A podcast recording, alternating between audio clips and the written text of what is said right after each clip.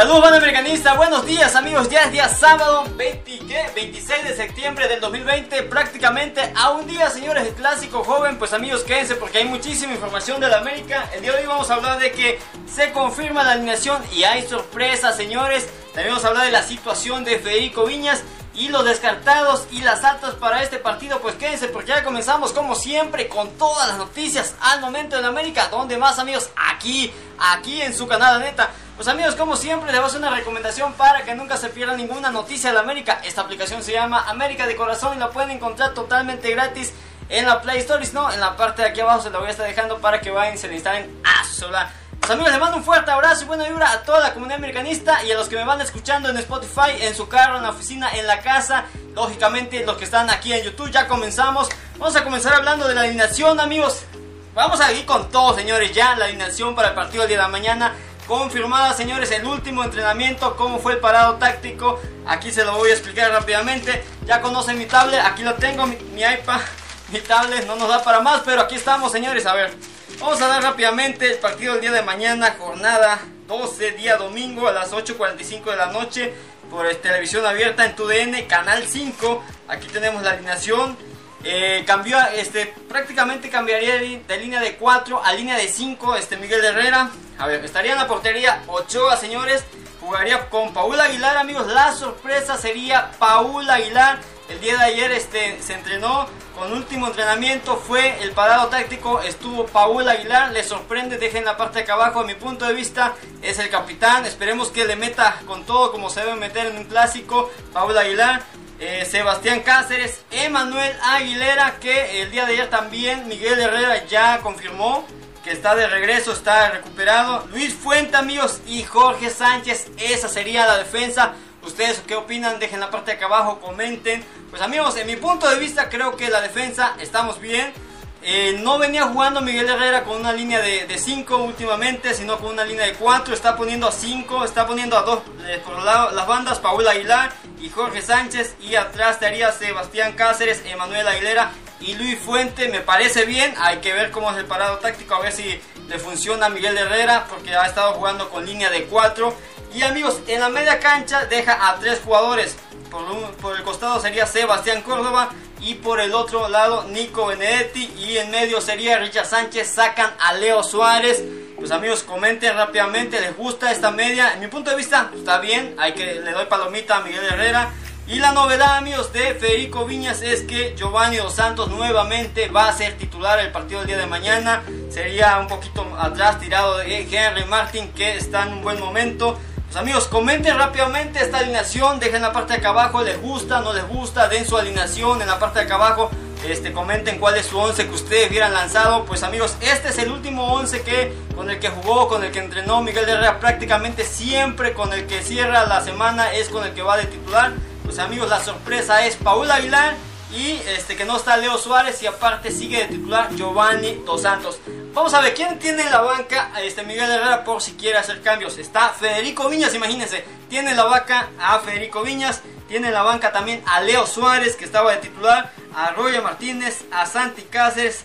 He recuperado a Andrés Ibarwen, que ya también este, se confirmó porque se vio en los entrenamientos.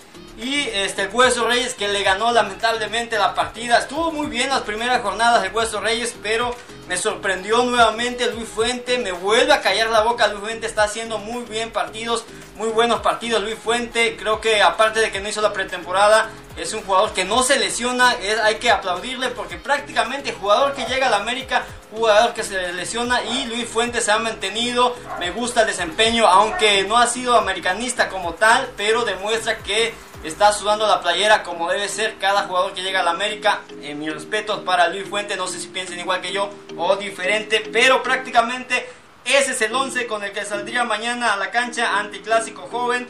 Es el y en la banca estarían estos jugadores. Vamos a hablar un poquito de este pues de Federico Viñas, qué está pasando con Federico Viñas, como ya les expliqué le ganó la partida nuevamente este Giovanni Dos Santos. En el América no debe titubear. Lamentablemente Federico Viñas por una lesión que salió eh, después eh, en el clásico este no lo metieron a Federico Viñas y en este pues se, estaba, se estaba generando la duda de que si iba a la banca o iba a ser titular, pues nuevamente este, Miguel Herrera le da la confianza a Giovanni Dos Santos.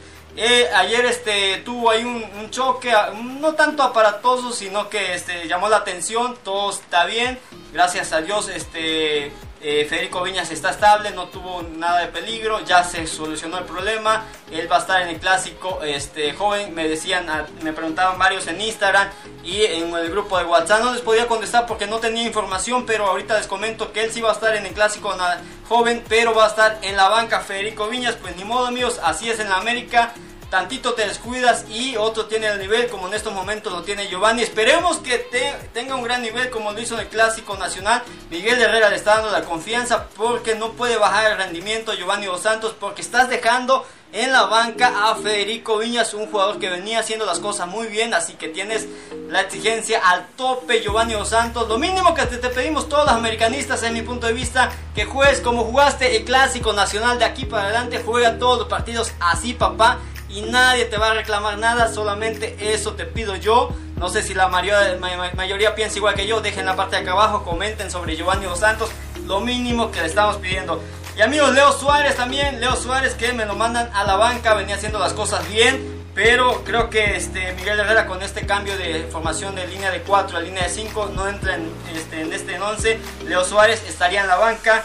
Y Andrés Ibarwen, amigos, que ya está recuperado, es un revulsivo, que es un jugador diferente, que le puede cambiar la cara en el segundo tiempo. Este Miguel Herrera tiene banca, ahora sí tiene banca de donde escoger. Tiene a Federico Viña, Leo Suárez Andrés Ibarwen, que está prácticamente recuperado, señores. Y pues amigos, como ya les adelantaba, también me preguntaban lo de Emanuel Aguilera. Ayer confirmó Miguel Herrera en conferencia de prensa, hubo una conferencia de prensa donde dijo que Emanuel está listo para jugar este clásico joven este mañana. Así que se descarta que no estaba disponible. Está disponible eh, Manuel Aguilera. Y amigos el último descartado que sigue sin eh, tener participación después de unos minutos fue el último refuerzo Sergio Díaz que todavía no se recupera. Esperemos que se recupere pronto. La afición quiere más de él quiere que juegue quiere de que que vea sus cualidades porque tiene gran talento, pero lamentablemente no se ha recuperado Sergio Díaz, es un gran jugador. Pues amigos, ahí está esa posibilidad de que este Sergio Díaz eh, eh, regresen la siguiente semana. Prácticamente el América este, tiene cuadro completo, solamente un descartado, Sergio Díaz, porque Bruno Valdés ya sabemos que regresa hasta marzo y Nico Castillo que regresa en enero. Pues amigos, prácticamente Miguel Herrera tiene cuadro completo, no nos podemos quejar, tiene el 11 ideal y en la banca tiene una banca de lujo, así que ya me froto las manos para el partido del día de mañana. Mi pronóstico rápidamente, gana el América amigos, un 2-1 o 3-1, pero de que va a haber goles o 3-2, de que va a haber espectáculo, siento que va a haber espectáculo el día de mañana, así que ya me froto.